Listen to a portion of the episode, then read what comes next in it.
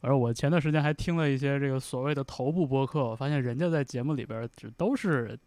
先扯会儿有的没的，是吧？嗯这个吹吹水啊，然后扯扯淡啊什么的。所以我还我还反思了一下，我觉得是不是咱们每次录播客的时候有点太严肃了，对严肃了是吧每次都特别认真的先抛一个话题出来，咱要不要先喷他五分钟？是吗？所以今天就把我请来了，我主要就是前面这一段 活跃气氛的，后边正经的他们聊。也不是后边正经的，也可以也也有你，也有你。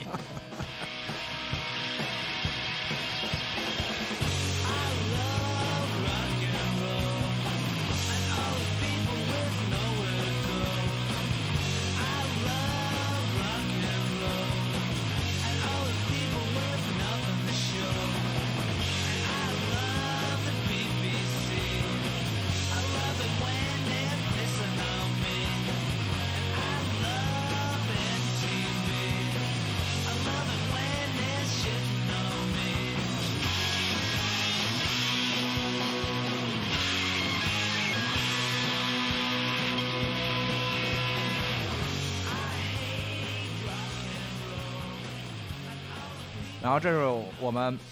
嗯不赖电台第六期，嗯不赖 Podcast，嗯我是许晨，啊，我是大宝，然后我隆重介绍一下那个我们的好朋友方舟老师，哎，之前在我和大宝还没有呃正式开始录这个节目的时候，先参与了方舟老师的一期电台，对对对，然后很荣幸现在把方舟老师请回来。是我强烈要求这一期节目变成一个两两大两大播客之间的联名节目啊。加一块儿怎么也有一千个粉丝呢？你们占九然后呢九百多个，有那个呃，所以这个本期节目也会在 Music Only 的呃播客平台同步更新，对吧？对然后呢，不光方老师，还有一位重量级嘉宾，嗯、那个艾老师，保外就医的艾晶老师。保外就医就是一个笑话，保外你们要信就输了。一会儿关了话筒，给我讲讲保外就医是啥？没有没事可以在这儿可以在这儿可以在这儿压根儿没有保外就医这事儿啊，压根儿我我也没有想重新重新听一遍。不我们可以聊一聊这个事儿啊。你们这要真想听，我也可以聊一聊。可以聊一聊，可以聊一聊。没想到在一个我们那、这么那个以为今天严肃的环那个环境下啊，那个由艾老师先讲一讲保卫就医这个故事。我要讲的非常严肃了，我们涉及点社会话题是吧？性侵啊等等这些事儿，我们可以聊一下。就是播了两分钟，逼一下就掐了，是吧？换名呗，不是成为真正成为这个我们不赖电台有史以来最短的一期节目。我尽量不让这发生。其实今天这期有一个是一个小小的里程碑事件，嗯，怎么说？就是之前一直是我们两个俩人聊嘛，嗯然后聊了五期吧，差不多。嗯，对然后呢，就俩人脸脸对脸，就是实在是没什么意思。今天这期呢，不仅是第一次有四个人，是第一次有四个人，同时也第一次拿到了品牌赞助。哦，真假的？有莱斯库赞助了我们这个库房，这样我还以为能回家拿点钱呢。呃，还赞助我们两个话筒还赞助两个话筒，对是借的。啊，借的那个，所以这个这个不论是学乐器还是学制作啊，那个推荐大家来北京的 Live School 还是学喝酒，呃 音乐基地。嗯对嗯，是。里程碑事件。学喝酒是去 school，啊，嗯，好，本期节目鸣谢场地赞助方莱斯库以及呃设备租赁方 Live School。来吧，这这是咱们说说今天为什么这四个人聚到了一起啊？嗯，我听说是要聊聊乐队的夏天，但是我以为是是保外就医，那你先聊，上半场给你。保外就医这说完了就太大了，没法聊。那我们到底开不开展保卫就医这个话题？不开展，不开展，聊聊月下吧。聊月下，对，然后其实传这四个人是有有有有说到的，有说到的，嗯、除了我之外都是现役的这个从业者，对吧？都是现役的从业者，对你，你是从业者的好朋友，都是从业者的好朋友。嗯，你是退役的从业者，前前从业者，前从业者。挂靴。不是网络平台怎么就不算从业者了？我就纳闷儿了。哎，其实其实赵大宝的那个就工作跟乐队夏天也也是有一些千丝万缕的联系的哈。是，嗯未来可能可能也有联系吧。是，啊，然后请了，其实像像方舟是是这个本职工作是 EZ FM 的主持人，对能，说能说那个公司名字吗？说说了就说了吧。哦一下子应该没事儿，零点几秒的对，艾晶时间。老师呢是这个保外就医的这个 别老保外就医，这哎呀这传出去让人真觉得我保外就医了。是艾晶老师是咱们太和音乐的这个啥呀？啥呢？啥呢？一个人一个人 秀动，啊，秀动，秀动，秀动对是太和音乐下边的一个一个子品牌吧。然后嗯我在秀动是负责项目，然后主要负责海外项目以及音乐节这种大型项目。嗯项目总监，项目总监艾晶老师。嗯，对，而且秀动作为一个票务平台，也是在这个音乐场景里面扮演着非常重要的一个一个角色。秀秀动有赞助吗？秀动什么？有赞助吗？就秀动赞助了一个人嘛，啊赞助了一个保外就医好好好的人。那广告打，广告打。对，大家买票可以去秀动哈。那个我们给独立音乐人的演出都是不抽票题的，所以实际上但是你们买在你们那儿买实体票是到付的快递呃在大麦也是啊，哦。都是到付啊。好，OK，谁给 OK 你业务能力不错啊。好吧，好吧，好吧。对啊，这个就比如说你支持一个音乐人是吧？你买一张票在大麦买的，一百块钱是他只能那个拿到九十块钱，但是那个在秀动买的他一百块钱他都他都拿着了。是，秀动已经在这个中国多用秀动，多用独立音乐圈应该是票务平台一统江山了吧？是是是，嗯，对，所以这个来自票务平台的数据，其实就是在音乐行业的这个诸多场合，其实也有很多的作用。通过票务，通过销售，其实可以做出很多的判断，嗯对吧？因为很多东西，我觉得就评判一个音乐，评判说这个乐队好不好，乱七八糟有很多的标准。嗯，但是呢，从商业这一块来说，票房是最直观的，也是什么别的都不用说，我就看票房。是的，票房就很很明显的可以反映出一个乐队它的商业价值。嗯然后在票平台工作也可以看到，就是说一个乐队它比如巡演卖了多少张票，它这这多少张票是多长时间卖完的。嗯同样一个售罄的演出，第一天恨不得前一前一分钟，嗯第一分钟所有票就卖完了，跟这个演出卖了三个月、四个月，终于最后一天给卖完了，这个情况也不一样。所以我觉得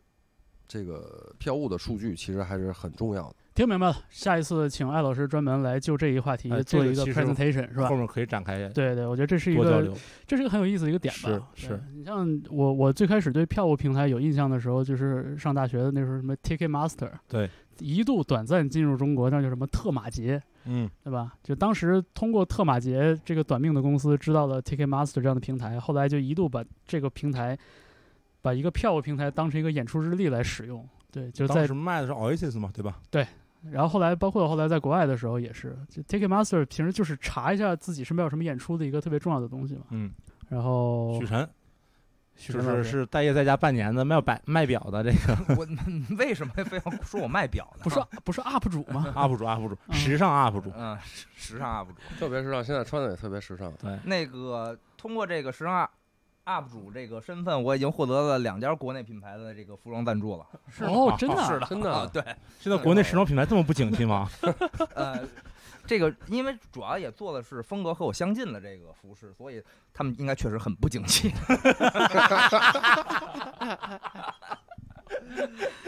难呐。嗯，哎，以及赵大宝，哎，嗯，那个互联网从业人员，从业人员对打工的，对，就我们大家今天把这个咱咱们四人聚一块儿，其实主要是想聊一聊这个应该算是快开始的乐队的夏天，因为去年其实第一届有了这个节目以后，呃，怎么说呢，就是影响力对吧？大家嗯关注度，对然后包括对，其实对整个行业我觉得还是有改变的。然后这个第二季应该马上就开始了，其实今天咱们就回顾过去，展望未来，哎，呃能展望多少展望多少。昨天、今天、明天，对，昨天、今天和明天，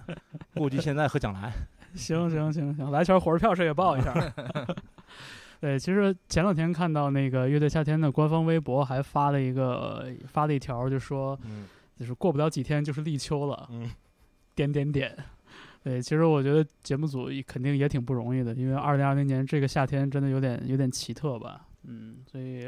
呃整个这半年都很奇特。是啊，然后而且就这个节目的整个的这个行进，我觉得也受到了很大的耽搁。呃，所以就是现在一一还是还是确定这个节目会播，对所以就是还是有一些可以期待的东西。对，反正至少咱们现在录的这个当下，嗯，感觉节目还是会播的，嗯，嗯对，对吧？是的，节目会播对吧？因为中间其实这最近不是还有一个疫情的小反复嘛，对，在北京，还是有一些影响的嗯，啊。后面他说有没有别的反复咱也不知道，呃嗯希望没有吧，希望没有吧。嗯是这个，希望节目能顺利的播出，嗯然后也让这大半年时间里边大家吊起的胃口啊，就是能顺利的放下。嗯 对，赵德宝刚才也提到了，其实这个节目在去年二零一九年的时候，制造出了很大的声浪，其实让很多人都啊，给很多人带来了一些这个预期之外的东西吧。我觉得就像，就你像大家咱们几个人的这个工作的岗位其实都不太一样。像对于我来说，就是我我本来对这节目没抱什么期望，但是我发现，哎，但是你发现搭档火了，我的个 嗯，也可以聊聊这事儿。你说跟你做同一工作，是啊每天见的，早早睡早起的那怎么人家就天，火了，怎么人家就单飞了你了，还跟我们坐在这儿还每天上班啊？是这个我的这个工作搭档李源，在第一季里边也担任了一个很重要的一个角色，就是专业乐迷中的专业乐迷团中的一员。哎，也发表了很多很有见地的这个观点。其实我们在工作里边也有也有很多讨论。所以你看，就像我说的嘛，就这个这个节目可能本来我对它没有什么期呃预期，但是在节目播出的过程中，包括这个影响力一步一步累积上来的过程中，我发现这个节目已经包围了我。对，我不看已经成为了我的失职。所以我必须要看，而且我必须要失职，看了失落，是吧？必须得看，必须得看。哎呦，我这去年我真想摔了话筒就走了。别别别，你是主角。我就是去年播第一期的时候，嗯呃，因为当时也知道嘛，因为很多身边的朋友都去参参与录制了，不管是作为乐手、作为乐评人，还有什么乐队经纪人等等，就是知道有这么一个节目。但是当第一期播之前，因为我是一个从来不看综艺的人，嗯我就完全不看综艺。然后第一期播的时候，当时我记得我们是在一个朋友家，我们几个人聚在一块儿吃饭。嗯然后吃完饭了，这个就说，就吃饭的时候就说，哎，顺便看一下这个节目，看一下节目，然后大家就放出来这一大投影在那儿放着看。然后呢，确实我可以说，第一期的时候我感觉我是被带进去了，嗯因为嗯很多乐队我也都认识都知道，感觉是看一帮朋友们。然后呢，但是我当时也并没有意识到太多，我觉得这就是一个节目。然后有一些乐队演的挺好的，就感觉挺为他们高兴的。然后呢，没有想到在网上能激起那么大的这个动静。嗯然后从我的角度来说，我个人来说，就是这个东西属于后边几集属于我不得不去看，我必须要去看，嗯因为它跟我的职业有很大的关系。我开始没有意识到，然后是我们就当时等于当时我们的我们的领导嘛，然后就是开会的时候跟我们说说你们月下都看了嘛？然后其实有人没看。然后这个东西你们怎么不看？这是你就是你是做这个工作的，你必须要去看，然后了解这个当下乐队的一些动向等等，所以这变成了一个可以说必修课，就是必须得去做的一件事儿。对，然后我觉得月下这东西，我觉得最大的意义就是，它让很多玩摇滚的人或者玩独立音乐的人，不是所谓主流音乐的人，呃，有了一个信心，就是他们能够知道，即使我做的这个东西不是主流流行音乐，但是依然如果有足够的介质、足够的媒体、足够的宣呃宣传，我这个东西实际上是大家可以认可的。因为很在之前，我觉得很多人都觉得啊，摇滚乐就是摇滚乐，就是它是一个很小众的东西。嗯但是实际上，去年月下播了以后，你会发现，这个东西不是，就是这个事情不是说这它这个东西小众，而是因为之前的宣传太小众。嗯。很多东西其实歌是一样的歌，对。乐队也是一样的乐队，嗯。然后在一个大的平台上，更多人看到他们，他们其实是去喜欢的，所以我觉得这个特别重要，就让很多人会觉得哦，我我我我做的这个东西其实可以是让所所有人知道的，这个我觉得这这意义挺大的。对，而且那个大家都说摇滚乐的魅力在现场嘛，呃，包括修诺不是也做票务嘛，然后艾老师也做这一块儿的，然后，嗯、其实无论是北京还是其他城市，去现场看演出的人还是少数，对，而且就是是这么多音乐人想要在现场完美的实现自己对于音乐的这种展现，嗯呃，也很难对，包括预算呀、钱啊什么这方面很难。但月去年月下，其实给我最深的一个感受就是，包括看，比如说面孔嗯啊，然后新裤子，嗯然后甚至九连真人嗯啊，还有那个呃旅旅行团，嗯对吧？他不请了一堆那个小姑娘跳舞嘛？我记得对。其实他把他想象中整个舞台的展现形式，至少这个尽可能的完美的展现出来了。对，通这个过这个节目的平台对实现了。对，给了大家一个机会之前说，无论你是演 live house、演音乐节，很难做到。很难做到除非说你有能力去演，比如说这个工体的专场，对，呃，你才能做到。只能到那个量级才能有资没错格、有这个实力、有这个预算去要这些东西。没错，没错。嗯其实，其实像乐队的现场，其实它更能去展现很多的想象力和你那种，嗯，给观众带来很很多不一样的体验。但受制于说整个所谓这个，比如模式或者是现金流的问题，你展现不了，就没有办法给观众展现，观众也感受不到这种呃魅力。但是这个节目其实给了。很多人这样一个机会，然后可以展现他们脑中想象中那个很很好的一个状态，也让更多的人说，原来现场这么有魅力啊！这个其实是一个特别好的一个一个事儿。然后也让很多乐队、很多小乐队看到了，就是哦，现场还可以这么做。可能在他们之前，因为他们也很多玩摇滚的这些乐手，他们也比较拒绝看主流的东西。嗯，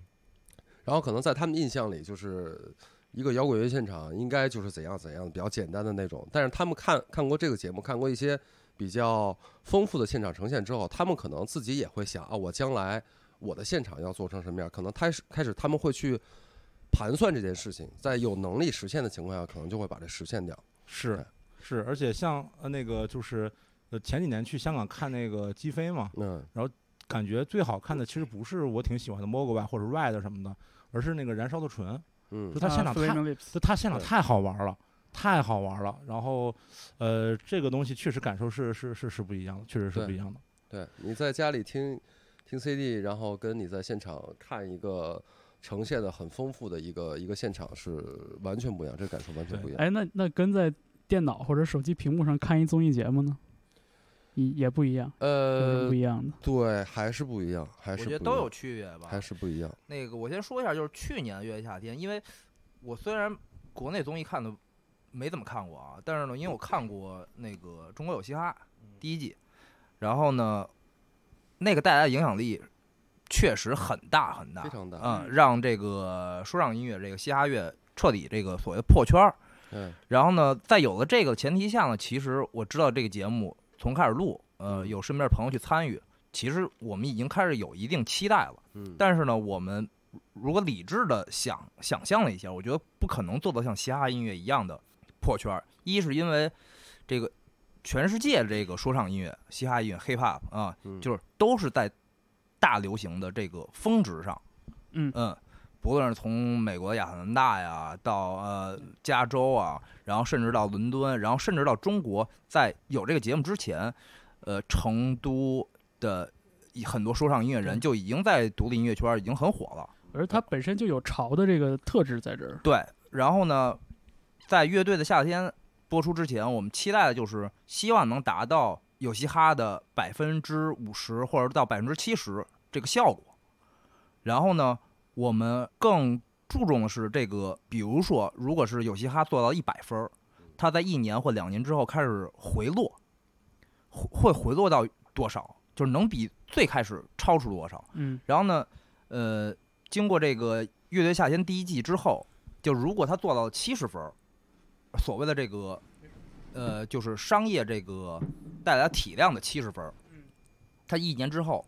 在第二季播出之前，或者是过几年的回落之后，它带来的新学院迷还能剩下多少？这是其实我们是更在乎的。呃，我我我首先想呼应一点，就是你像你们在去年的就是第一季节目播出之前，其实对这节目已经还是抱有一些期待的，因为它跟你的就是实际的工作和你的朋朋友的圈子是有有一定联系的。对，这是我的啊。对吧？所以你像，你像当时我我因为我对这个节目当时就没有太多的期待，就是可能他在整个筹备和首播的那个那个阶段，就跟我就没有发生什么实际的交集，除了我搭档那个就去去了一趟去了去录制的以外哈，对，嗯，你想如果说是对这个圈子或者对这个摇滚乐并没有什么了解的纯观众的话，你想第一季节目给他们带来的这样的一种新奇的感觉在哪儿？我觉得其实其实是把一群以前因为各种原因圈地自萌的这些摇滚音乐人，就有的是没钱，有的是比较抗拒跟人群去去相融，然后还有一些其他的各种各样的原因。就是这些人，他们以前是一个是一个相对来说封闭的一个圈子，或者是一个发展很完善的、很有意思的一个小世界。然后这个小世界突然被放到了一个镜头前，大世界里边的这些人第一次发现，哦，就是原来这些人挺好玩的，原来彭磊这么有意思的一个人，就原来他已经搞了这么多年了，就我都不知道，对吧？就是这个本身的这个新奇感，我觉得其实是这个节目作为综艺节目，尤其是说作为真人秀节目，一个特别大的一个意义。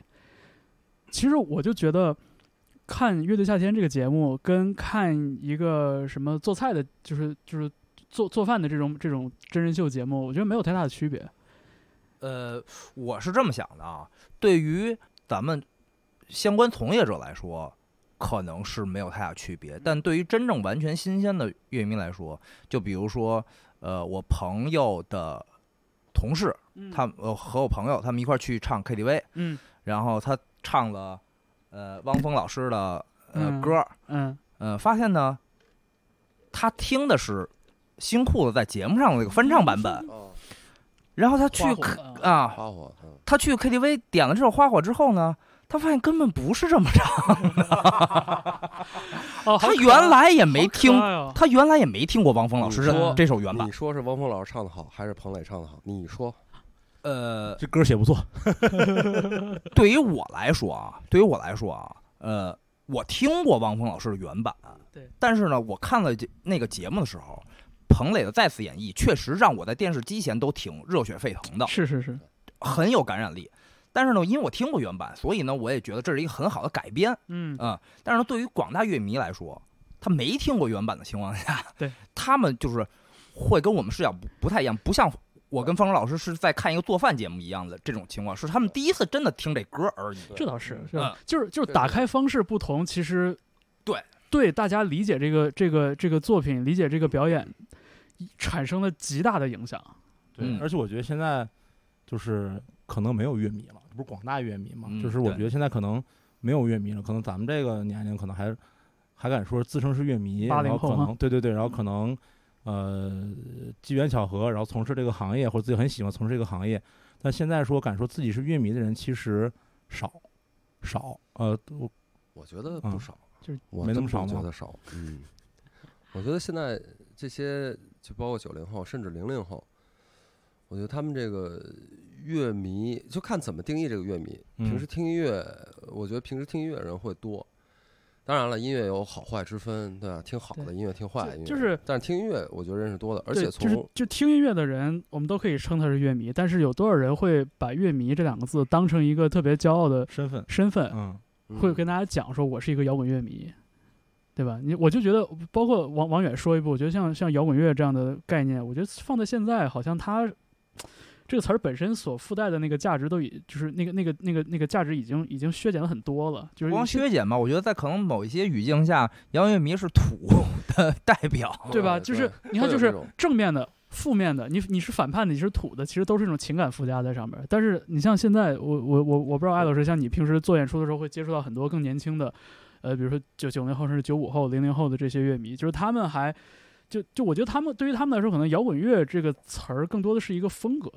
对，就它是一个细分的一个一个风格概念，而不是像像像八零后在说到摇滚乐的时候，我们自动给它带入了好多就是附加的情感，比如说摇滚乐是要是要激昂的，摇滚乐是要叛逆的，摇滚乐是要去干到干掉一切的，对吧？就是现在大家不会再这么去理解音摇摇滚乐这事儿，包括我觉得乐迷这个概念其实也类似，就是如果如果谁说自己是一个乐迷，那就意味着你自视蛮高的，对。就这个这个，我我就我我我是觉得我是觉得这个事儿就是跟跟比如说咱们四个人都是八零后，就跟咱们在呃十几岁二十几岁的时候听音乐的时候，那个时候大家对乐迷的这个这个这个界定已经有很大差别了。嗯，对，可能我觉得会有一点吧。就你你接触到那些特别特别年轻的现在的小朋友们，我觉得他们其实并不会称自己是摇滚乐迷。嗯，他们可能就是说乐迷。或者说，也许他们更爱用的一个词应该是独立乐迷。他们觉得就是独立乐迷，我是听独立音乐的，我听的这个东西是小众的，然后他们会觉得好像，你说鄙视链也好，他们可能会稍微有一点这种就是更好的感觉，觉得相比于你听大众流行音乐，我好像我更酷一点，哦，那你这么说还是还是有这个附加价值在里面，还是有附加价值。然后，但是现在的乐迷，我觉得现现在的小朋友们，他们对风格并不是特别的看重。嗯呃，因为我有见过很多人，他们可以去看，就是比如朋克演出，然后也可以去看后摇的演出，可以去看钉鞋的演出。嗯，呃，但最后都是去蹦迪了，是吧？对，对，他们肯定是这样。下一趴都是去去招待所，他们并不，他们并不这个特别在意看的这种音乐是哪种音乐，对于他们来说，就是一个去 live house 看演出已经成为了他们的一种生活方式。嗯，然后呢，我是觉得，如果让我定义一个乐迷的话，我会定义成把听音乐、看演出当做是自己生活中很重要的一部分的一这么一批人。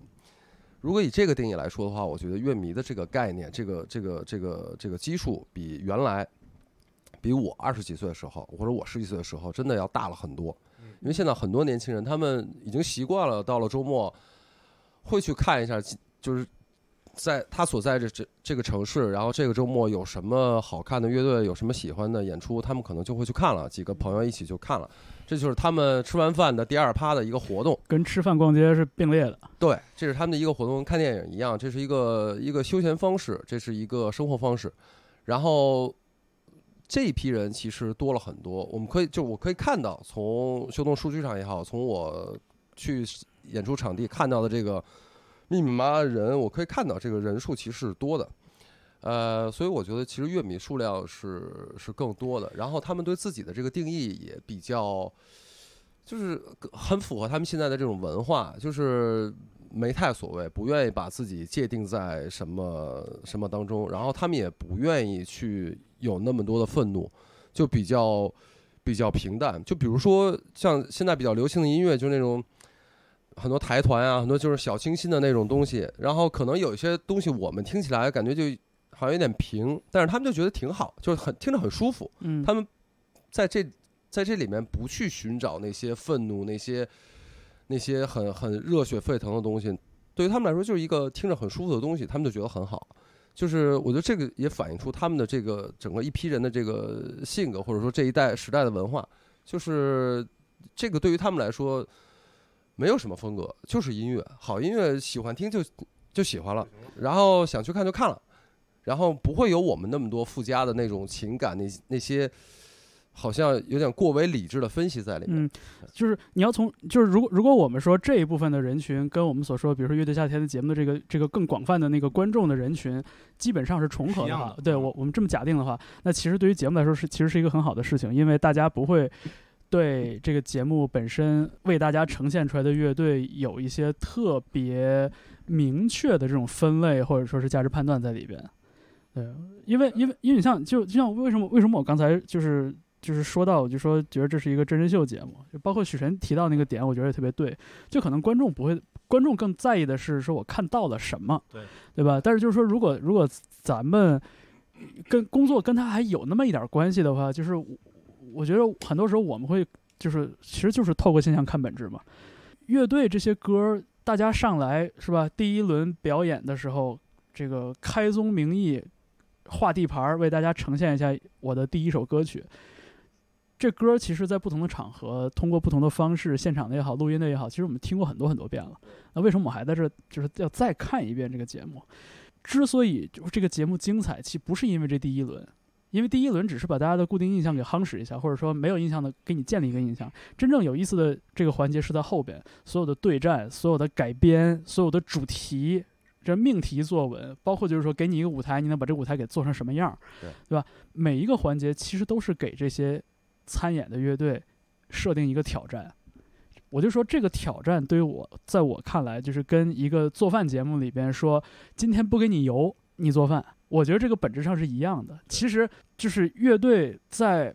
不同的挑战下的这个反应，其实更有意思，而不是说乐队换一个舞台把我。这个已经唱过二百遍的歌，再给大家唱一遍有意思。对，对于我们来说肯定是这样的。而且，呃，如果对于有一定呃，就是听歌基础的乐迷来说，那撕逼肯定比比听歌有意思多了。我操，这就是为什么要有那个专业乐乐评人。对对嗯，所以你像你像你像第一季里边儿，就是就是最是呃受到关注的几个乐队，我觉得其实都不完全是因为他们的音乐作品。嗯你像你像刺猬乐队身上有很多的故事，对吧？嗯这这也是后续的很多呃媒体报道或者说大家的讨论里边儿就是非常在意的。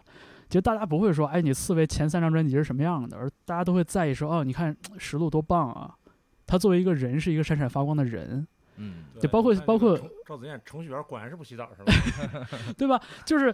在节目的播出过程中，其实我们就已经看到了，就是这个这个话话题的爆爆炸，不完全是因为音乐，更多的是因为故事。对。然后那个包括那个新裤子更是这样了，对吧？就是大家发现，哎，这个人有意思。对然后是哦，这歌挺有意思，他唱歌那拧巴那劲儿挺有意思。所以就是说，我就觉得就是说，在新一季里边，这个角度会不会挖出更多的有意思的点？就是说，节目组也好，或者说是参演的乐队也好，还是说乐队背后的这个，比如说厂牌或者这种这种支支支持的这个这个这个源头公司，就是他们会不会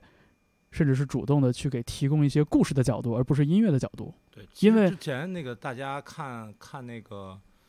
呃现场也好，或者听摇滚乐、听独立音乐，嗯，比较少，呃也好，就它有一个原因就是，呃，玩这些音乐的人，他本身其实缺少一些向外传递故事的能力和呃渠道吧。对对啊，没有那么多八卦，然后没有树立一个人物的呃人设或者角色，呃，观众和呃喜欢听音乐的人，可能除了去探讨它音乐的价值以外，能探讨的话题比较少。对，啊，但是乐队夏天从去年开始，给了大家很多的这个呃茶余饭后去聊天的这个话题。对有了这个话题以后，大家可以把它当做一个活生生的人，当做一个角色来探讨，就跟探讨美剧、探讨嗯综艺，然后甚至说可能跟探讨练习生差不多的一个一个一个逻辑。因为你就发现，有一小部分人，也注定只是一小部分人，会特别在意音乐本身的价值和音乐表演本身的意义。对，这个不是一个普世的一个角度。啥是普世的？八卦、对，吃喝、嗯，旅游、消费，就这些东西是是普世的。所以就是你说乐队这圈子，就是说大家终于就是给予了这样的一个机会，就是说，OK，我们来看看你，你作为音乐人，你的生活是什么样的你的？有什么八卦？对你有什么？说白了就是你有什么八卦？对，就是这个事儿，你要你要往死里挖。就对于那些比较坚定的认为，就是价值在音乐本身的这些人，不管是听听的人还是做的人，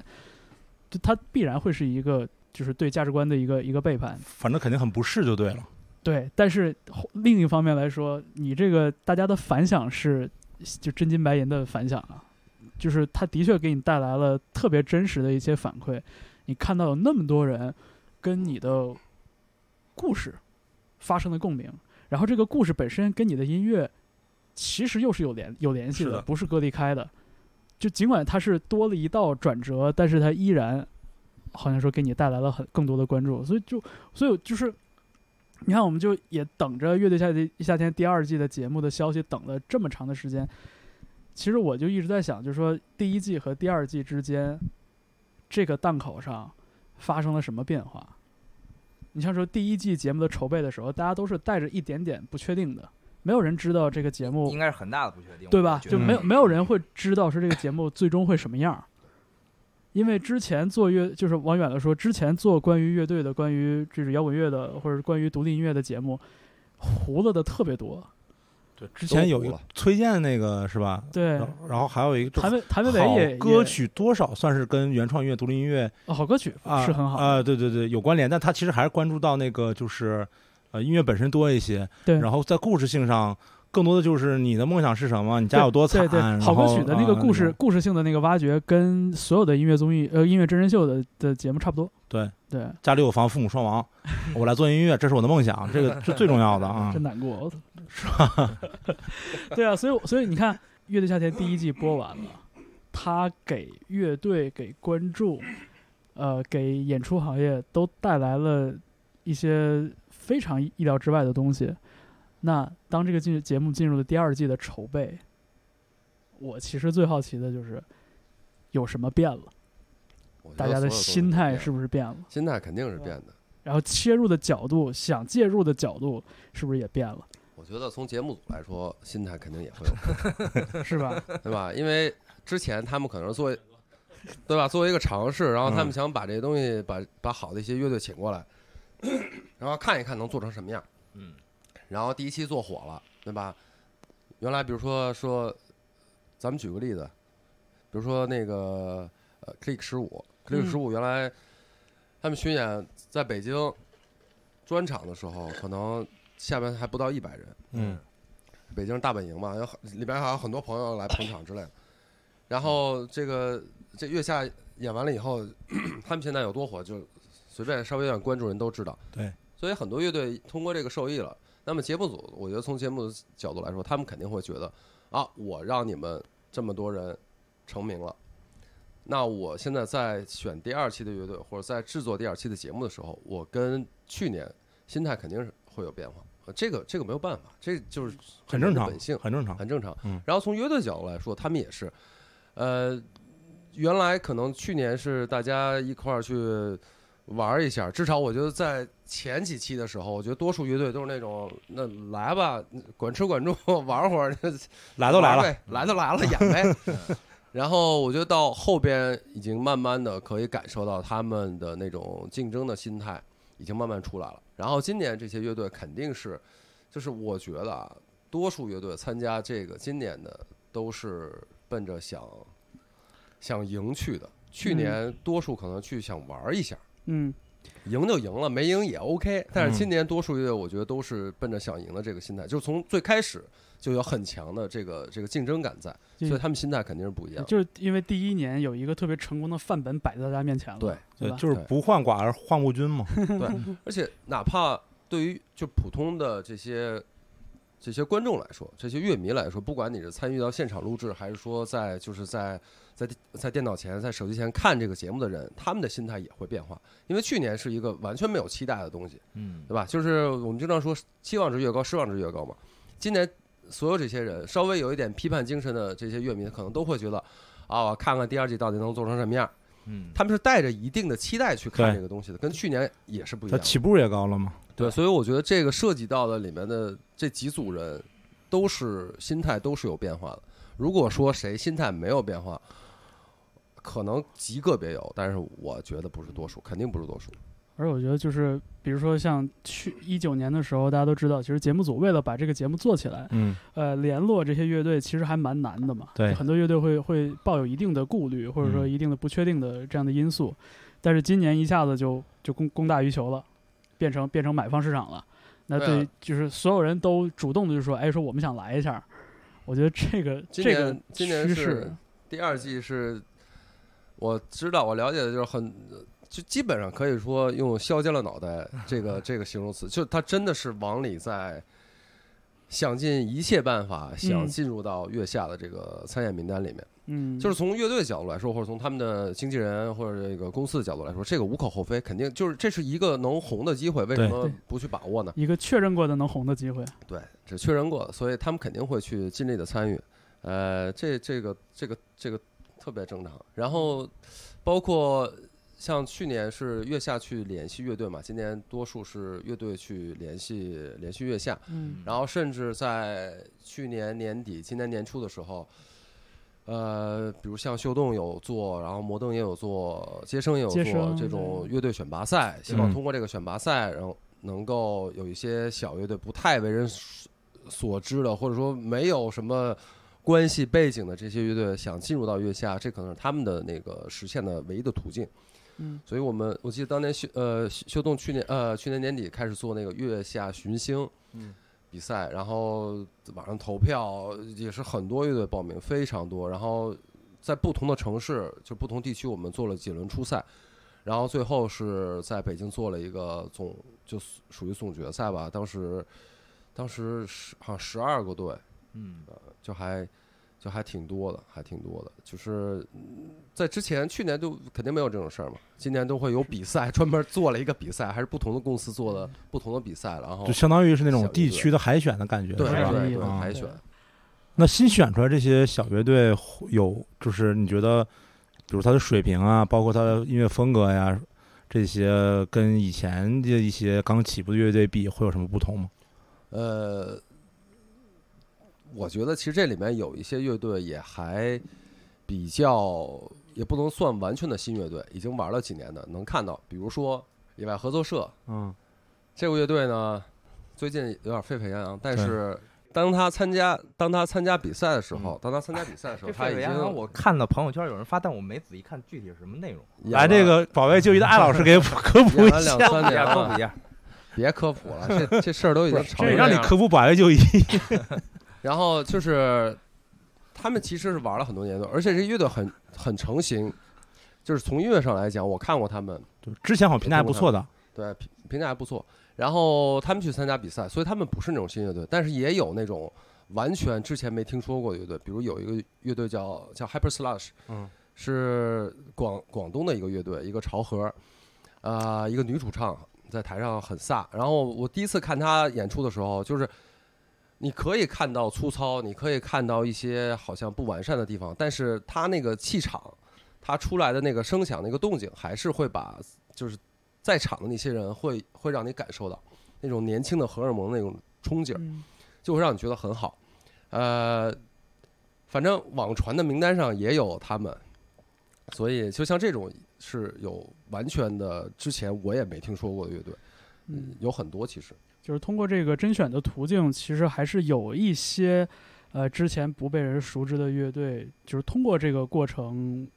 获得到了一些关注。我觉得这个这个这样的例子，我觉得证明这样的选拔的这个这个通路还是就有有它的意义的。而且别的通路可能太少了。最早互联网没那么发达的时候，嗯、大家可能通过杂志，对，或者说你就在本地，你可能了解一些乐队，但是外地的乐队可能你不了解。然后后来可能有了，比如说论坛，然后豆瓣儿什么的，然后你就有了一些了解了。对我，我觉得其实像嗯有了互联网之后吧，就其实也挺难的。那你说一个一个搞起来的乐队要用什么样的方式亮相呢？也就是在音乐平台上把自己的歌传出来，然后朋友圈里发一发，是希望大家支持什么的，对吧？我觉得是就很容易被淹没在那个信息潮、信息的洪流里边。而且现在能给这些新乐队留下来的流量很有限。对，我觉得大部分新乐队，呃所我们所说新乐队，可能就玩个大概一两年时间，就是嗯比较成型，有那么一批作品的这样的乐队，其实还是要经历很长的一个自生自灭的这样的一个过程。过程对，就是你在你在演出现场，你就摸爬滚打，你就咕噜吧。对你咕噜个三年四年，如果还没有大的起色的话，那可能跟跟解散也不远了。对，对我觉得在不同的年代、不同的那种传播方式，这个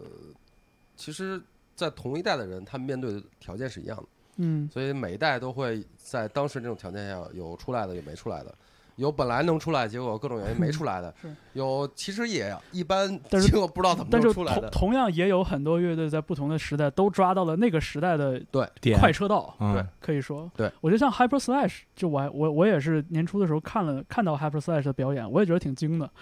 就是觉得，呃，你要单纯说音乐的话，它有它的特点和就长处和短板，但是你在舞台上看到这样一个乐队的时候，你就会很好奇，我想看更多这个乐队在舞台上能干什么出干什么干出什么事儿来。嗯，对我觉得这样的一个特质就很就是很符合现在我们所说月下给这个音乐乐队的，就是这个这个人群带来的这个新的通路。我觉得，因为我能就能想象到很多乐队注定是不适合在月下这个舞台上去呈现自己的，嗯，对吧？比如说不爱说话的，比如说后摇乐队，就嗯因为基因的问题。就没有，就可能大概率不会有不会有这个机会了。对，包括这种比如说吉他噪音很多的人，或者说是很吵闹的、很我我就听钉鞋，我就听，呃 或者有一些比如说极端。Pop 怎么了？真是怎么怎么？了？好，我们那个你们你们先聊会儿 Dream Pop 吧，咱先咱先办那广告。没有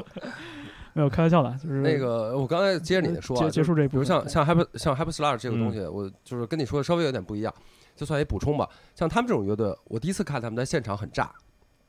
然后我觉得我就记住这个乐队，然后我就在网易上我去找他们的那个歌来听，嗯然后听完了以后，我就听的时候我就说这真不太行啊。为什么呢？因为嗯受制于他们的自身条件的问题，就是我说，就是主要说这个经济实力啊，嗯，他们的录音作品其实完成度一般，哦。然后制作的也可以说粗糙，但没办法，没钱，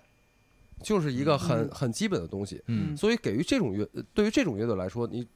希望他们通过自身的作品在网上去传播，嗯可能真的永远也也传也传不到哪儿去。嗯但是并不否认它是一个好乐队，嗯只是因为没钱。他需要更好的团队帮他把这个事情做好。然后这也就是另外一个现场的魅力，就是你在现场的时候，你看到的就是哇哦，是这样的一个乐队。但你听 CD，你可能觉得就一般，并不是说他们自己演的不好，而是受制于其他客客观条件，嗯他们的这个录音室的作品就是没有听起来没有那么精良，嗯嗯，会对你对他们的感觉造成一定的影响。嗯所以我觉得现场还是有就是。就是很有有很重要的作用，尤其对于新乐队来说，嗯，我们在评判一个乐队的时候，有有很多个层次，对，很多个维度，比如说录音作品，乐音乐他们的作品被录成录音了，嗯好不好？然后音乐表演，他们登台了之后，这个演出会不会很吸引人？然后你像乐队夏天这个这个舞台呢，它还多第三个维度，就是就是做人，就是为人，嗯，嗯对，就是作为真人秀的这个这个角度，对，所以像就是说，你你把你要把三个元素都考虑进去，我觉得这样的乐队才理论上来说是最适合乐队夏天这个这个舞台上的。你看，可能有的乐队只是一个录音室型的选手，他只出这个录音成品，演出不行；有的乐队可能是录音暂时不行，现场 Crabs 现场 Crabs 对 Crabs 对现场演的真的不好，乱七八糟。啊东倒西歪的。但他们也就是那样。对吧？我我我会我我会觉得，就是说，综合一下咱们刚才讨论讨论到的这些点，就是《乐队夏天》这个针对《乐队夏天》的这这样一个综艺节目，其实我们需要三个维度都比较出色的乐队，就这个才是我们需要的。至于说之前累积的名名气或者人气什么的，可能不完全是最重要的。这也就是为什么这个舞台会出现一些黑马。对嗯，包括也借着刚才方老师说这话，就是有什么乐队就是很适合这个舞台。这个节目其实我想说的一点就是，嗯呃，去年我有一个呃，对我来说其实是，嗯，怎么说呢？我一直在思考的一个呃情景，就是去年在呃这个呃这个这个痛痒和那个呃面孔嗯，PK 之后，嗯，呃，痛痒不是呃被淘汰了王吗？菲那首歌，啊，因为嗯。王菲那首歌，转成成成成，呃，对，然后呢，呃，后来那个痛痒被 call back 了，嗯。然后呢，在这个过程中，就是我看呃，痛痒翻唱的这个我愿意，嗯。无论是这个乐迷的踊跃投票啊，还是这个歌歌曲本身，王菲的这个，就是我看到它在各大平台的嗯。播放量嗯，很高，一直在前几名。对，嗯而且我觉得这首歌和网呃和那个痛痒的演绎，其实，在观众或者说在这个节目观众的这个这个人群里面，人气特别高。呃嗯，而且人气远远超过了面孔的那个对那个但是但是呢，当时却在现场被淘汰了。嗯就是我一直想，就是就是思思考的就是这个歌的这个回味的程度啊，啊、嗯和你当时在现场的表现力其实不是不一定是成正比的。对有可能，嗯、对，所以呢，就是也是因为刚才方哥老师提的这个话，就是有些乐队可能真的很需要呃舞台装置、声光电以及呃电视的节目效果，嗯它能呈现出一个特别好的状态。是但呃，我不是说，当然不是针对面孔乐队了啊，我是说在有些作品本身，包括我看到的一些呃海外乐队，甚至国内乐队，他在抛掉我的现场感受嗯，和和舞台效果以后，这个音乐作品本身还能剩下什么呢？我真的还会在 CD 里或者是电脑上、手机里听这首歌吗？啊、其实不一定。嗯但当时现场给我第一观感，有可能就跟在月下时的评委和乐迷的感受是一样的。当时投了面孔，而没投痛痒。嗯，嗯，但经过了一周、两周，甚至更长时间发酵以后，你对再回过头来听的歌，反而可能不是对你当时投票那首歌。我我我记着我当时看这个就是看那一期的时候，嗯呃，其实私人关系来说，我和面孔更熟，我嗯跟三哥、跟辉哥都认识，嗯都是好哥哥。然后我跟痛痒，其实我并不认识他们其中任何一个人，然后认识虎哥也是在这之后。嗯嗯。但是当时看这个当时比赛的时候，就是我的情感上，我是希望面孔能够能取胜，因为是朋友嘛。嗯嗯嗯。但是两首作品确实，我更喜欢痛痒那一版。嗯。我觉得他那一版的我愿意翻的非常非常的精致，嗯。嗯。呃，有很多细节处理会让你，就像你说的，会有那种回味，会让你一直一直想着那个东西。对对对，就是我现在过了一年了，我依然可以记得，就是当时高虎在唱的，以及包括他们呃这个吉他啊等等这个对宋杰编的吉他真的特别厉害，编曲很多细节我都还可以记得，就是这个东西确实是，呃，去年那么多首歌，那么多乐队唱了那么多首歌，呃有几首是我一直到现在能记得。然后痛痒这版我愿意，就是我一直能记得。嗯我觉得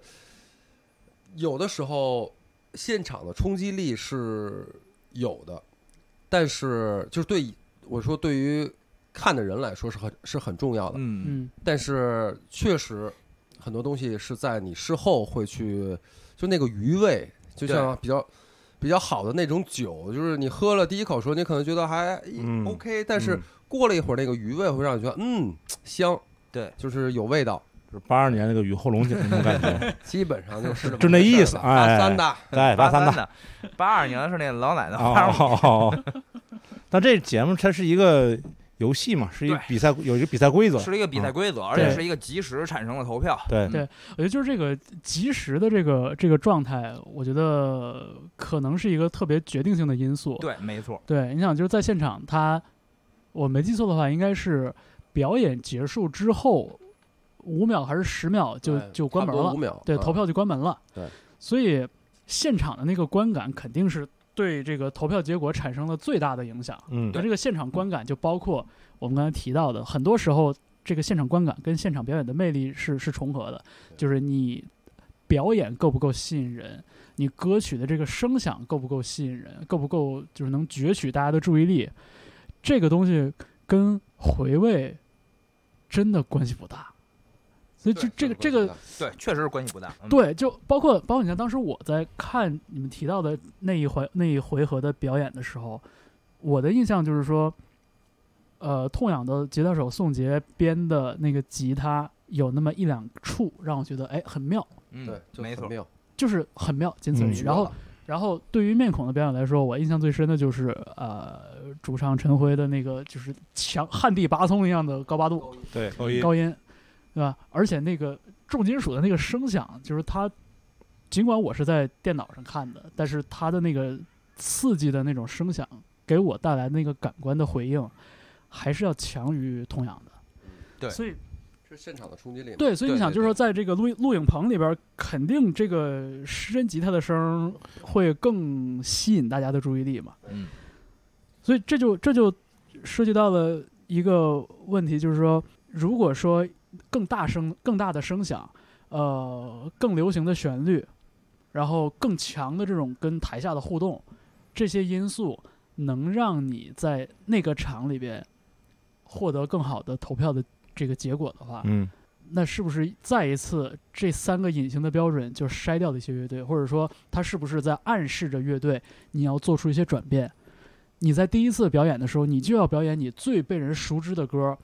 然后你在每一个环节里边儿，你要尽可能的让你的音乐变得平易近人，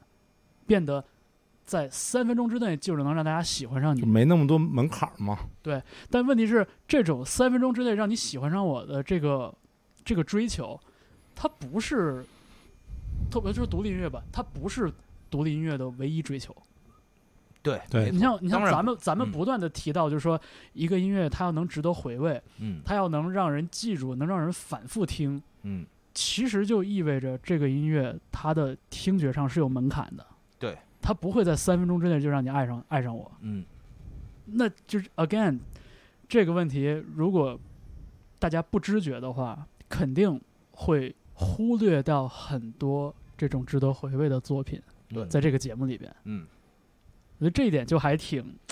因为这是一个竞赛节目，对这毕竟是一个综艺节目，对，所以你像你像说它的规则和玩法。对，然后然后你像这个节目组的所谓的规则和玩法，我觉得让让让人就是困惑的，我觉得就对让我困惑的不止这一点啊。但是咱们就先说这一点。你像刚才咱们提到这个网传名单，网传名单里边有很多乐队都是成军十年以上的，发过三张专辑以上的，就可以算是不不说老乐队，也算中生代乐队了，嗯，嗯对吧？后海大厦，后海大厦鱼应该是已经官宣了，在自己微博上官。宣了，嗯啊对吧？别的还没有官宣的消息，但是你像什么达达呀、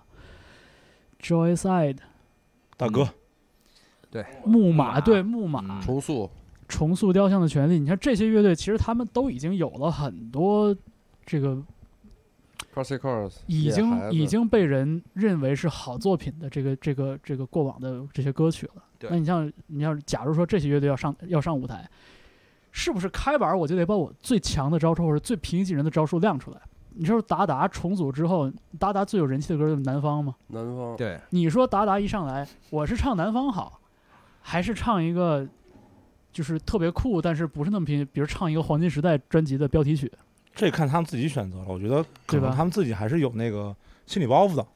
应该在选择过程中还是有心理包袱的。我觉得呢，嗯自己足够自信的，可能就会选一首不是那种主打曲，或者不是那种大金曲来唱，或者选一首新歌来唱。嗯然后但是那那风险很大呀！你看，风险，如果如果你像就看你自信。对，如果像你说，的，这是一个竞演型的节目，那就是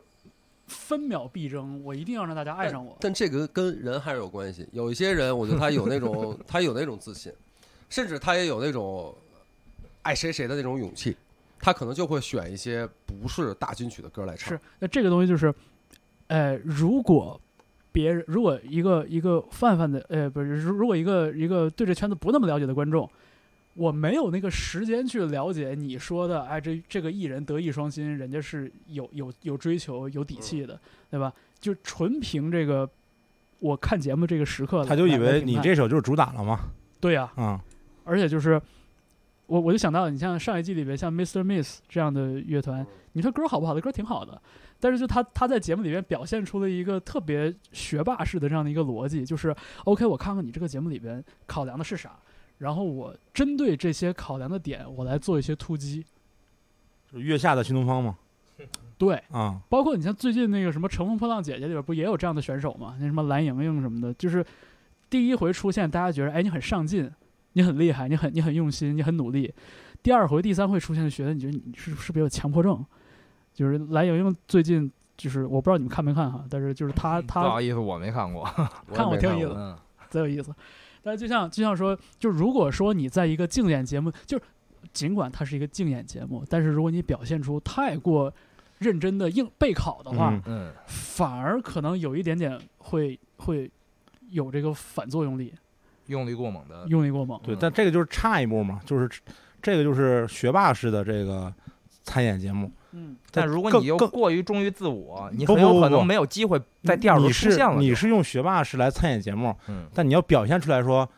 就是我我没怎么准备，就跟你上学的时候啊总有那种同学你你你说那个没复习我也没复习，就踢会儿球什么的，就你这个是真学霸，年轻时候真是这样，是不是真是这样？我一看长这样就是这样。但我真的没怎么学习。你看，对不对？我是真的没怎么学习。呃原来这房间的学霸在这儿呢。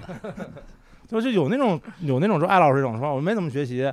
回去偷摸啪啪啪是吧？没有偷摸，啪啪，就跟没有保外就医一样，没有偷摸。没有偷摸，你不是，但是呢，你得你得那个互相看一眼。你看这个屋里这四个人，你看看真不学习的是什么样？上课好好听女，人把手指向了自己。上课这四十分钟我都听了，嗯，比他们什么都强。比回家那儿玩命，上课不听回那上课压根儿不就没听？那就完了嗯。所以说不是不学习，而是会学习。对，所以就是上，我觉得上节目一样，就是会不会上节目，或者说就是能不能游刃有余的应对这个节目本体，可能至少我觉得对于咱们来说，可能会是一个很有意思的看点吧。是，对，对，看看他们第一轮都唱什么歌。对啊，就像我说的嘛，就是这个第一轮是属于一个亮相型的环节，嗯就是我要开宗明义让你让你知道我我是谁？我是谁。对，所以这个这个这个其实就说到了我的我的第二个困惑，就是看节目的困惑。我嗯不知道这节目里大家评判的是啥。呃，专业乐迷也好，大乐迷也好，还是说在现场录影的观众也好，大家手里有投票的权利，不管是几票、一票、两票，还是五票、十票，你投的是啥？到现在我都没弄明白。我跟你说啊，嗯普通乐迷其实我觉得相对来说可能简单一点儿，就是如果他平时的聆听经验没有那么丰富的话，我觉得那时候很高兴，让我很爽，让我觉得很舒服，我就投了，嗯没有那么多包袱嘛。嗯，而且关键是他是他是都是匿名都是对，而且都是匿名投票嘛，不需要你说我为什么要投，对不对？对，他就没有什么心理负担。嗯，但是专业乐迷和那个那叫什么来着？坐沙发那个那就大大乐迷超级乐迷超级乐迷，超级乐迷坐沙发，专业乐迷坐板凳嘛，对吧？是 超级乐迷，呃，专业乐迷投的是自己，他投的是自己，就他要通过这个投票来去某用某种方法来表达自己，我我是这么觉得的。就是你看去年宋柯老师黑刀，然后还有是梁子，对不对？你说是邓邓柯和邓柯邓柯邓柯邓柯邓柯对然后其实嗯他被他被 Q 了以后，他出来说这个话，其实他更多的是在表达自己。我是觉得他在更多在表达自己，但这个没有问题啊，这是乐评就该干这个事儿。嗯他去表达自己的观点，这个没问题。所以他的投票，更多的是呃，不仅仅是说直接的感官，他要结合自己的经验和他自己对自己的一个某一种呃角色的假设。嗯，这是专业乐迷。然后坐坐沙发叫什么来着？超级啊，超超超级乐迷超级乐迷，超级乐迷不得罪人就行了。我我我之所以我之所以说会有这样的一个一个困惑，就在于因为节目组的这个这个定位，或者说节目组就是自自我陈述的这个定位很简单，他说啊，投票就是一个标准，你喜不喜欢？但是喜不喜欢这个事儿，如果咱们深究起来的话各种，各样的喜欢哎，，不是就麻烦了。其啊其实其实我我还有一点小的疑惑啊，我不知道他怎么招的这个普通乐，呃，就是大众乐迷，嗯，他大众乐迷一直到进入呃录像录影现场录影现场的时候都不知道今天谁来演出是吧？对，对他们不知道，啊，不知道是吧他们不？知道，哦，这这个我也哦我也不太了解。他们不知道。但是反正据我的了解是，他们不知道。但是 OK，如果就是他们既然来报名了，我相信他们应该至少是平时会去 live house 看演出，以及多少有点感兴趣。应该是相当感兴趣了吧，才能在那个这个演播厅待十个小时，甚至啊，就是他会不会专门是针对他听说或者在网传上的某几个名单来，我觉得有这可能，有这可能。然后剩下就是完全看心情。我觉得从第从去年来说，第一季来说，因为乐迷也没有什么期望值，嗯，当时可很可能就是有这么一个录制现场，嗯。有有一些乐队，他们对。就那赶谁是谁，就反正就看看，对，人可能来，人家可能来就看马东的啊。嗯，这也有可能也对，但是我觉得今年这些专业乐迷，他们知道了，呃，就是这个普通乐迷，他们知道了去年看过去年的节目，知道是怎么回事儿，然后又加上网上的网传名单，他们可能会想，我来我来报名来参加这个录制，然后也许能看到谁谁谁，也许就是赶上自己这这个喜欢的队，期待跟以前应该不一样。对，但是他们其实并不一定能够赶上嗯嗯嗯，自己喜欢那个队，嗯。嗯，嗯，因为这分好几天嘛，嗯，这这不同非这这有点像是就是拆分不同的组盲拆盲盒一样。啊。对，嗯，你赶上了，那你幸运，你看上自己喜欢的队，你给自己投票，你给自己给自己喜欢的队投票。你没赶上，那就是可能这么呃几看看看着看看别的也行。对别的，你就就嗯当个热闹呗。因为就是我我是觉得，就像节目组的这个这个这个调论调吧，就是说，OK，你投票的唯一的评判标准就是你喜不喜欢。很感性的直观嘛。我觉得这个事儿对于大众乐迷来说，或者说对于现场录影的观众来说，我完全没有问题。对，就是你带着什么样的期待，你知道乐知道这个乐队，不知道这个乐队，你在现场作为观看者的一员，你的这个直观反应，我觉得就是你做出投一票或者不投一票的决定，这个这个事儿，我觉得是说得通的。嗯，对然后对于专业乐迷和超级乐迷来说，我觉得这事儿有点就就有点困惑了，因为乐队在台上不仅仅有表演，他可能表演了五分钟，他唱了一首歌，嗯但是跟大家唠嗑唠了十分钟，甚至嗯可能录影的时候会唠会会讲更更多的话，对吧？嗯那这个时候投票，你是评判的是这五分钟的表演啊，还是评判的是这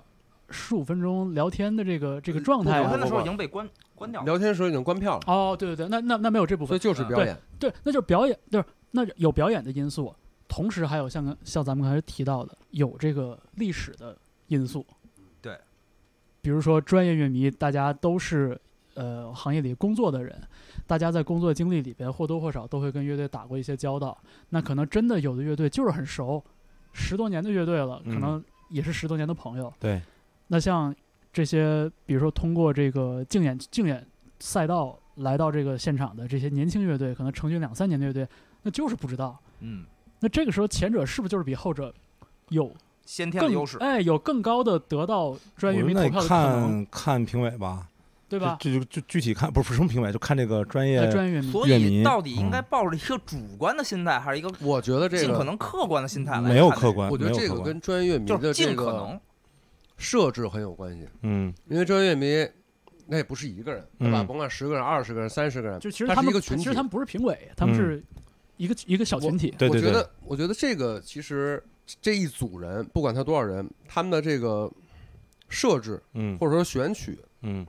呃，其实是蛮有，应该是蛮有讲究的。嗯。那我觉得去年，比如像我看到，比如有一个有一个那个那个呃专业乐迷叫什么呃戴什么戴若戴若木戴若木一，啊，对吧？嗯，对，比如像这样的人，这这个人他听的东西和比如像黑刀老师，我觉得听的东西可能就不一样。对。嗯。啊。就是平时对音乐的见解和爱好，我觉得都不太一样。嗯，他可以代表一部分人，黑刀老师可以代表一部分人，然后邓科老师代表一一部分人。对，就是今年这个呃，不知道这这专业乐迷可能是有有听说是有变化，嗯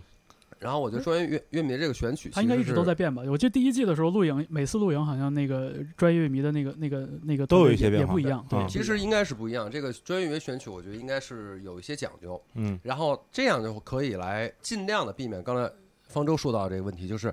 会不会有很多那种就是对。情怀票，就感情嗯。票，啊比如感情票比如说嗯。比如说单纯说这个表演，可能这个老乐队演的不是那么好，对，但是因为我认识他们，我跟他们有感情，我在情感上支持他们，或者说我从过往这个乐队的表现来看，我认为他们值得晋级，值得我这一票，对吧？对。但这样的理由，我觉得对于可能台下的那个现场录影的观众来说，他就不能理解。就如果我不知道，呃，后海大鲨鱼的历史的话，嗯我为什么要去买你的这一票的账呢？嗯对，所以这个我就觉得这个专业乐迷设置要有要有一定的讲究，就可以避尽就是尽可能可能完全的避免，因为嗯每一个人都是人，嗯，包括下边的普通乐迷，有的可能也正好赶上就是他喜欢那个队，演成一个稀烂，他可能也会投票。嗯，我觉得这种情况就是所有在场的这些人，这都是人，有人性，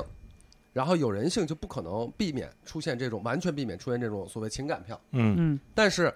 如果乐迷的选曲相对来说，如果有一些讲究的话，可以比较大的程度上避免这种问题。而且当然了，还是有一点，就是要相信专业乐迷的这个他的他的专业能力嗯。或者他的职业能力，嗯。对吧？嗯。就是他他的职业性，他不会说所有的票都去投感情票，嗯。嗯，对，因为他是一个专业乐迷，他就不可避免的和在这个圈子里面，在这个行业里面从事工作，对肯定会认识一些人，有特殊感情的，对，肯定会有特殊感情的，嗯。这个是对，或者或者说就是出从一个从业人员的，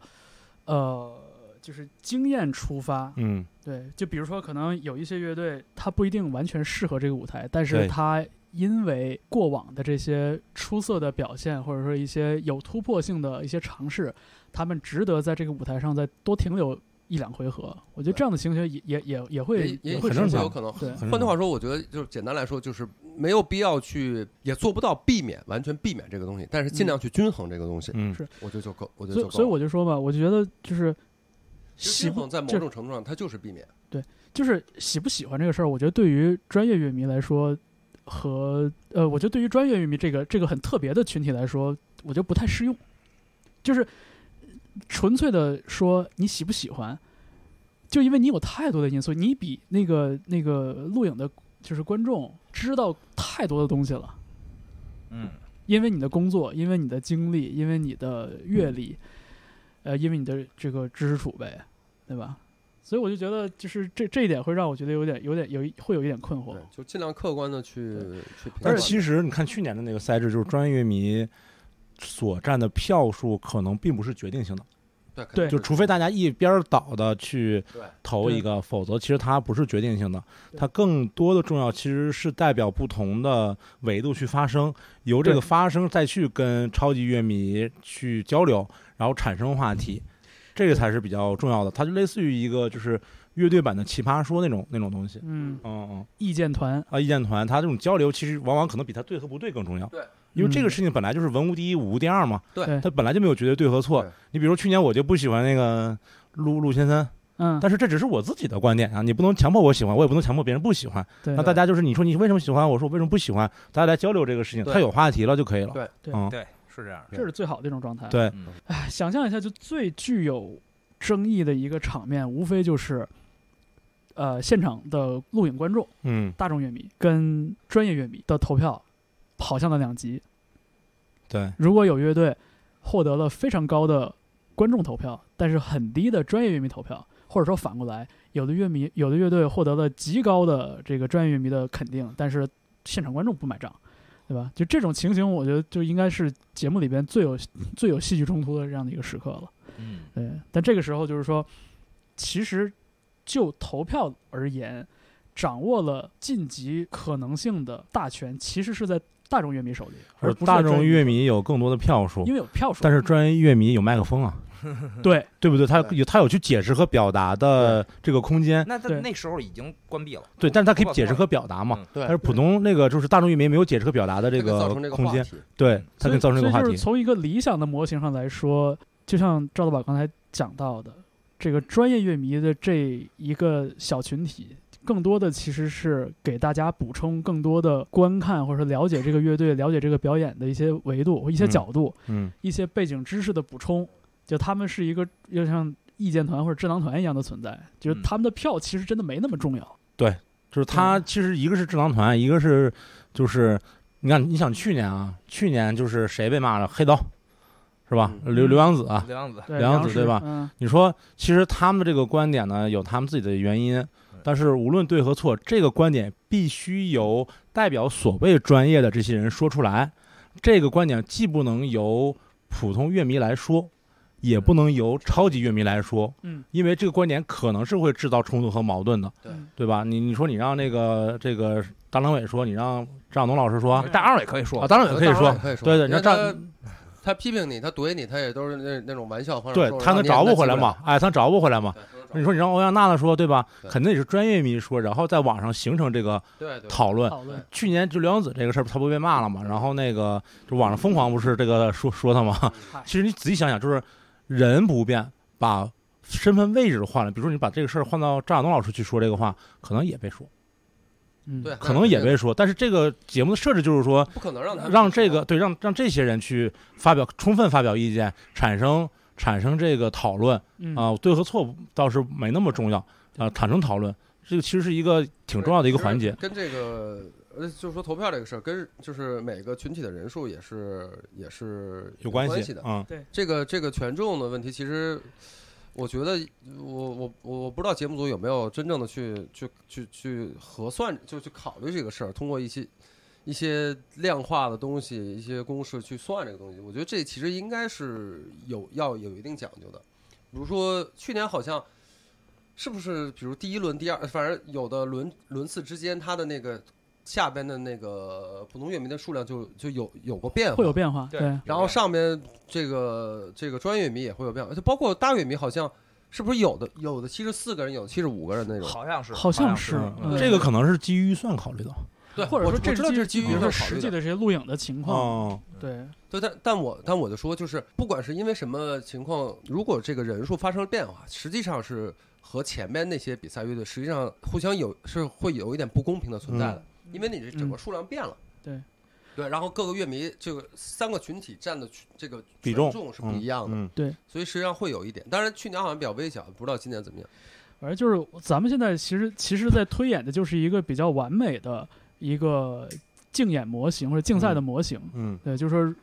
基于《乐队夏天》这个节目，它的这个格局，就是我们在推演一个理想状态下一个完美模型是什么样的。就就像就像刚才提到的，你说大大众乐迷是怎么选出来的，对吧？嗯各种各样的选拔途径，呃，报名，然后甄选，也也可能也是有一定随机的因素在里边。嗯，但就这个 demographic 理论上来说应该是完美的，对，就它应该代表了不同年龄段的，对，不同从业经历的，呃，但是我我我打断一句，但是我觉得这话可能有点得罪人，但是我觉得这个并不是节目组他他偏向的东西，或者说他会用很大的精力或者时间去去做的一件事儿。这个对，因为对于他们来说，这个其实并不是很很重要。所以我说嘛，就咱们讨论的其实是一个完美模型。对，对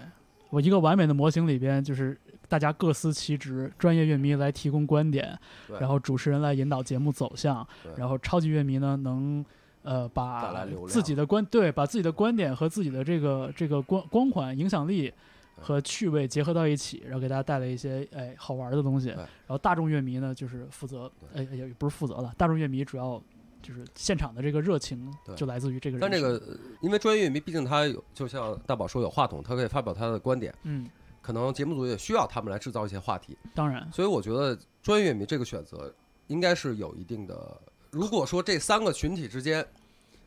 你只能有一个群体 要下一点功夫，花一点精力去选一选人，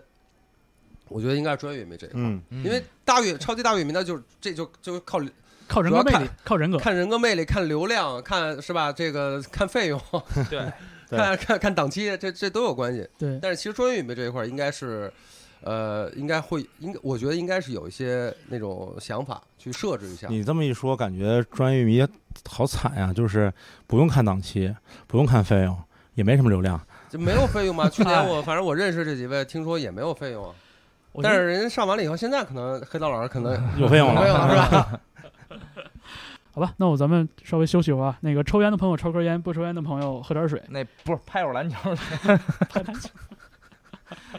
因为在呃拘留所里边放烟的时候，那个抽烟的人抽烟，不抽烟的人扔过一篮球，自己拍会儿球去。你看这就是做人。我和我最后的倔强，永远地走在这路上，这满天的星光。